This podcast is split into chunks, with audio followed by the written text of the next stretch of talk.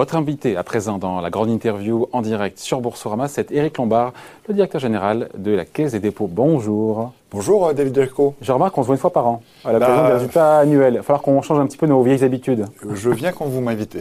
Avec grand plaisir. Bon, et on reparle, on parle, on reparle de ce reconfinement national qui, c'est vrai qu'il est moins drastique, évidemment, qu'il y a un an, mais c'est un nouveau coup dur pour euh, l'économie française. C'est un coup moral euh, pour nous tous, pour nous Français. Vous en convenez? Oui, c'est un coup au moral. Euh, en même temps, moi, je vois plusieurs éléments positifs. D'abord, euh, on a appris à travailler et à faire fonctionner notre économie dans cet univers plus contraint. À la Caisse des dépôts, 93% des équipes sont en télétravail. Et la Caisse fonctionne à plein régime. À 100% télétravail. 93% est à 100%. 93% et on est à 100% d'activité. Bah, les 7% d'autres, euh, dans, la salle des marchés, on a des activités sur le terrain, dans la délégation régionale, les, gens sont là. Et, notre économie est beaucoup moins impactée qu'elle ne l'a été euh, il y a un an. le deuxième élément, on a une perspective de sortie de crise. Le président de la République dit le vaccin. Le vaccin hein. arrive. Bah, on avait un problème de fourniture, mm. d'accord avec euh, les laboratoires qui est en train de se régler. Au mois d'avril, on aura des euh, doses qui vont arriver massivement. On a des centres de vaccination qui se mettent en place. Et donc, on a une perspective de sortie de crise. Et ça, mm. c'est quand même bon pour le moral. La France et c'est bon pour diesel, disait le président Macron. Alors la France est un diesel, en l'occurrence, c'est quand même l'Europe. Parce que quand on se compare, euh, les pays qui sont confinés en sortent difficilement, d'ailleurs, n'ont pas forcément de meilleurs résultats. Mm. Les, comparaisons, si on les fait de façon plus homogène, parce qu'on ne traite pas les chiffres de la même façon, l'Europe a réagi de façon homogène. Et mm. effectivement, l'Europe collectivement a pas bien su faire arriver le nombre de vaccins qu'il fallait dans les premières semaines, mais c'est en train d'arriver. Et ça, ça va nous permettre de sortir de la crise. Et ça, ça va être excellent pour l'économie, parce qu'il y a un point très important, c'est que notre économie a été protégée depuis un an.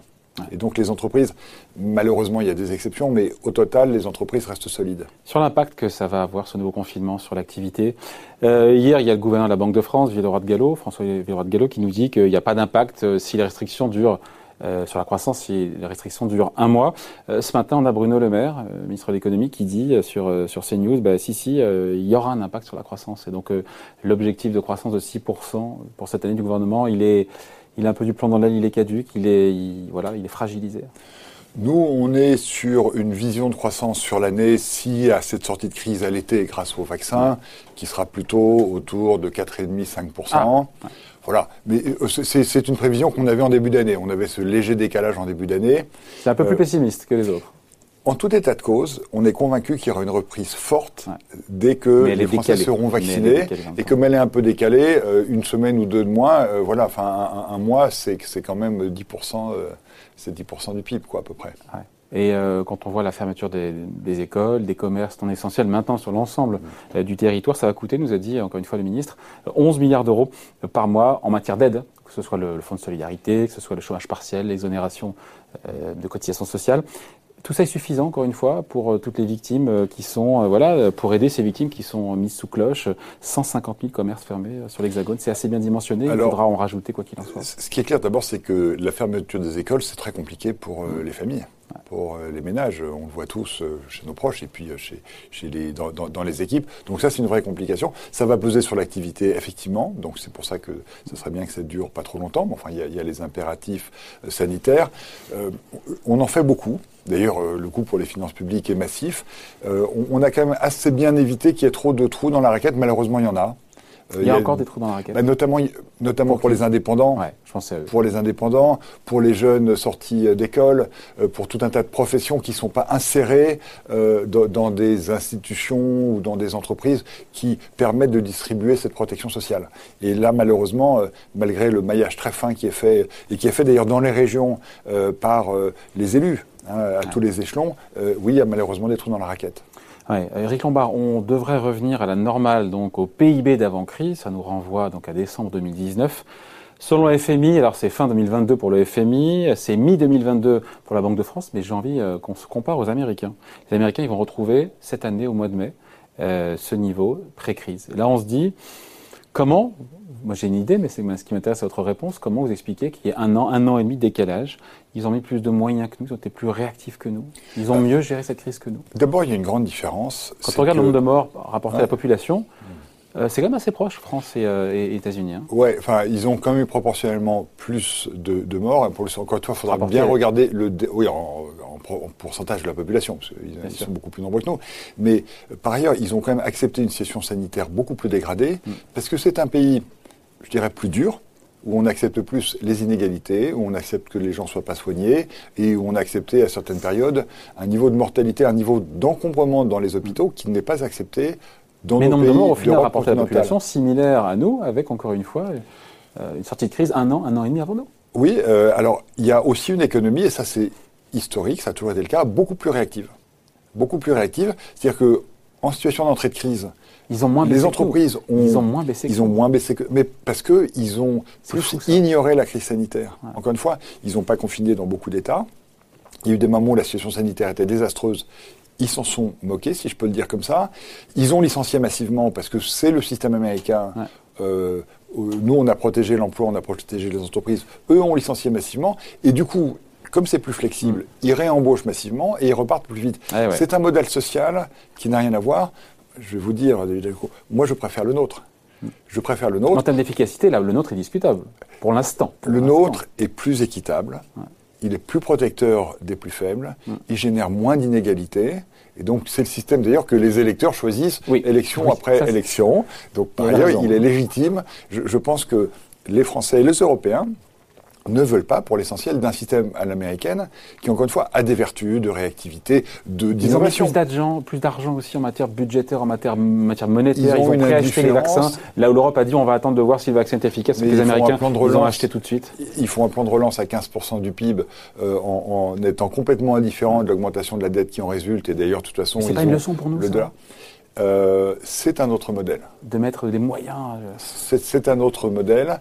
Euh, moi, franchement, je ne pense pas que ce soit une leçon parce qu'il y a un sujet que je regarde et auquel je suis attentif, c'est les inégalités. La croissance américaine depuis 20 ans a bénéficié à 1% de la population américaine. Le niveau de vie du reste de la population a stagné. Et une activité économique, elle est faite pour bénéficier aux gens. Et donc, les succès américains, si ça bénéficie à 1% de la population, excusez-moi, ça n'a pas d'intérêt ça n'a pas d'utilité. Et donc, voilà, je revendique devant vous très fortement le modèle Après, européen. Il n'y a pas de révolution aux États-Unis hein, contre ça. Hein. Non, mais ils acceptent ce modèle et les voilà, et c'est démocratiquement validé. Donc il n'y a, a, pas de pas de débat. Il n'y a, pas de débat. C'est une vraie démocratie avec des vrais débats. Bon, simplement c'est un modèle dont en tout cas moi je ne veux pas pour mon pays parce que euh, il n'est pas équitable et incidemment il n'est pas durable parce que l'impact sur l'environnement reste désastreux. C'est une économie qui est très carbonée. Même s'il y a un gros plan d'infrastructure Alors Joe Biden heureusement commence à se mettre à l'idée qu'il faut faire cette transition écologique et énergétique, mais un pays qui maltraite sa population à 99% et qui maltraite la planète, pardon, c'est pas mon modèle. Un petit mot sur, je sais pas si on a le chiffre, sur euh, Retour en France pour le coup, sur la facture Covid pour nos entreprises. Comment est-ce qu'on peut la mesurer? Parce qu'on parce qu'il n'y a pas que les boîtes cotées, on fait les patrons de sociétés cotées. Alors, euh, nous, on a fait un calcul qui, vaut ce qui vaut, euh, mais j'ai vu ce chiffre 50 milliards de fonds propres détruits. Voilà, c'est ça, 50 à 70 milliards de fonds propres. Merci de lire les, les études ah oui, quand même. de, Yann Tampero, qui est notre chef économiste. Donc, et, et pour ça, le plus on peut remettre de fonds propres dans l'économie, le plus l'économie repartira. C'est pourquoi notre plan de relance va investir 26 milliards d'euros d'investissement en capital parce que le problème, c'est le capital. Les financements de dette, que ce soit le financement des fonds d'épargne, les financements bancaires, sont abondants. Ce qui a été détruit, c'est du capital. Il faut réinjecter du capital. Qu'on comprenne du capital pour le commun des mortels, il y a eu des pertes. Quoi. Il y a eu des pertes, il y a eu des pertes qui ont euh, obéré la richesse de nos entreprises. Il faut remettre de la richesse, du capital, des fonds propres, qui permet d'investir, euh, qui est le gage qui permet d'emprunter auprès de sa banque. Et donc 26 milliards d'euros, nous, on va faire de ce côté-là la moitié du chemin, si je puis dire. L'année dernière, on a déjà investi 8 milliards d'euros. Donc le plan de relance de la Caisse des dépôts, c'est parti, c'est déjà engagé, c'est déjà dépensé pour un tiers. Là où les Américains ont mis en cumulé 4 000, 5 000, 6 000 milliards, pardon, se comparé aux Américains, nous, on a ce plan de relance de 100 milliards, 26%, 26 milliards ont déjà été déboursés, décaissés, et un tiers par la caisse. La, caisse les, 26 milliards de, la caisse, pour des raisons de comptabilité publique, ne sont pas dans les 100 milliards de l'État, donc ils s'ajoutent pour l'essentiel à 3 milliards près. Et, donc, nous, sur nos 26 milliards, on a déjà décaissé un tiers, 8 milliards. L'État, lui, a aussi déjà décaissé beaucoup au travers de différentes... Euh, Est-ce que ça va assez vite? Un plan de relance qui a été décaissé à hauteur d'un quart par l'État, alors qu'il y a urgence? Alors, j'aimerais qu'on aille plus vite. Simplement, ça dépend des projets qui sont euh, engagés par les entrepreneurs et par les collectivités locales. Eh ben, je vais vous donner un exemple. Il y a 15 jours, j'étais en Bretagne, à Rennes. On a signé avec le président de la région un accord pour créer une société d'économie mixte à laquelle on a aussi associé les banques régionales pour soutenir les commerces dans les villes bretonnes. Et donc, les fonds que nous mettons dans cette société d'économie mixte, donc ces banques, la région, la caisse des dépôts, ça va être quelques millions d'euros au début, mais surtout, cette société va pouvoir elle-même s'endetter pour investir. Et, s'il faut remettre plus d'argent, on en remettra. Ce qu'il faut, c'est porter les commerces dans les villes ou les commerces ayant fermé. Il faut qu'on rachète les murs pour euh, octroyer des loyers modérés à, des, à ah. des commerçants. Pour soulager les commerçants. Ça va soulager les commerçants. En Pays de Loire, on fait pareil dans le tourisme. On a créé une foncière avec la région pour acheter des murs d'hôtels pour des hôteliers qui seraient en difficulté. Il y en a, on, il y a déjà beaucoup de projets qui avancent. On leur achète leurs murs, ça leur donne du capital pour relancer leur activité quand ce sera possible. Et donc ce soutien, il arrive très vite il arrive tout de suite. D'autres méthodes de soutien d'urgence, euh, siglé, estampillé, euh, caisse des dépôts bah, Il y a tout ce qu'on fait en... Pour bien matérialiser ce que vous faites. Hein. Tout ce que nous faisons, par exemple, pour rénover les flottes de transport urbain. Les flottes, maintenant, elles vont être euh, à l'hydrogène ou à l'électrique. Donc, on finance l'achat de bus, ça fait travailler les industriels, et puis ça permet de verdir les flottes. On fait beaucoup de rénovation thermique, rénovation thermique de HLM, de bâtiments publics. C'est bon pour la planète, c'est bon pour l'activité. Donc dans beaucoup de domaines, la génération d'énergie, les panneaux solaires, les éoliennes, donc ces investissements, ils se font de façon accélérée et, la limitation, c'est la capacité des entrepreneurs à nous faire des propositions quand il y a une proposition ça manque, il y a un manque, il a pas assez de projets qui remontent jusqu'à vous Ça remonte en direct ou ça passe par euh, les différents canaux? On est euh, complètement décentralisé. D'abord, il y a beaucoup d'entités dans le groupe. Euh, on est maintenant rapproché de la Poste depuis un an. Donc ça passe par BPI France pour le financement des entreprises, par la Banque des territoires pour les collectivités locales, les organismes de logement sociaux, la Banque postale, SFIL pour financer notamment les hôpitaux, aussi les collectivités locales. Donc il y a diverses entités qui sont puissantes. Et en ce qui concerne la Caisse des dépôts et la Banque des territoires, nous sommes très décentralisés. Nous avons 33 implantations régionales et les patrons de ces implantations ont une délégation pour engager les fonds de la Caisse. Donc, ils peuvent, quand ils voient un entrepreneur, quand ils voient un élu qui veut développer une société d'économie mixte, engager les fonds de la caisse. Et c'est pour ça qu'on a dépensé 8 milliards l'année dernière. parce que c'est décentralisé. Parce que c'est à la main d'acteurs de terrain qui connaissent. Donc là, ceux qui disent 8 milliards, c'est pas suffisant, vous répondez, ben, pour ça, il faut qu'il y ait des projets qui, reviennent, qui viennent jusqu'à nous. On, a encore 18 milliards à dépenser. J'espère qu'on va, on va faire 8 en 2021. Mais si en 2021, on peut faire 10 ou 12, on les fera les fonds sont disponibles. Donc Eric Lombard, donc ça n'a pas de sens de demander un deuxième plan de relance. Il y a ce débat aujourd'hui, beaucoup d'experts qui disent qu'il ben, faudrait un deuxième plan de relance, euh, en faire plus, un peu l'image de ce que fait Joe Biden qui multiplie les plans. Vous savez, on a un budget, il faut le dépenser.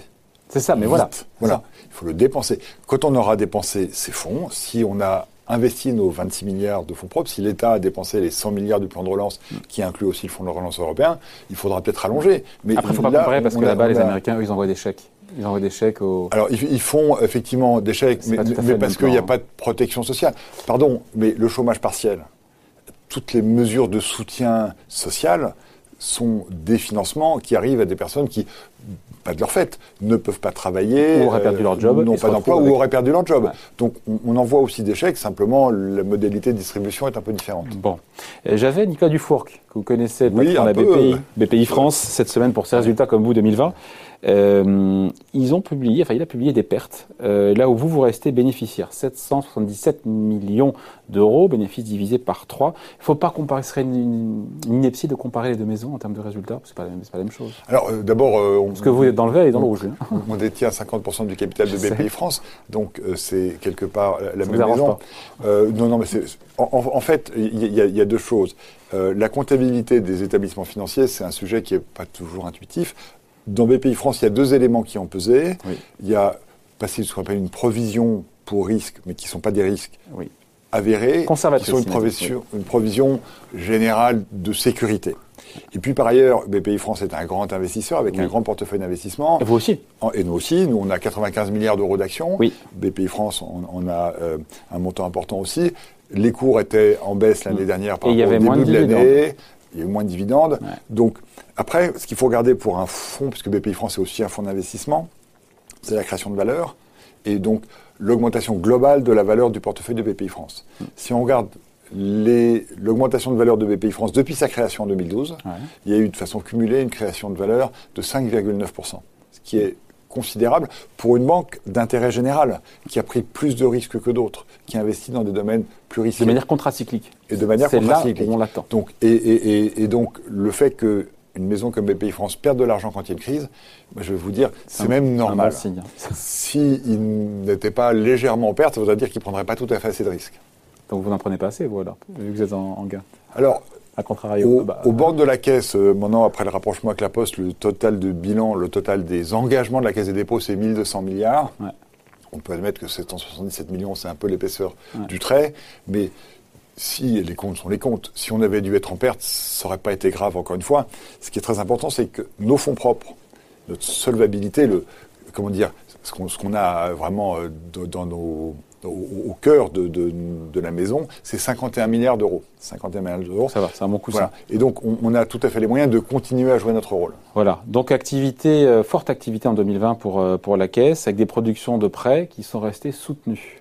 Oui, alors, production de prêts soutenus. Ça, c'est, un, euh, un, indicateur important, ça. Alors, c'est un indicateur, un indicateur important. Il y a un sujet, moi, qui me préoccupe un petit peu. Vous savez qu'on est le grand financeur du logement social.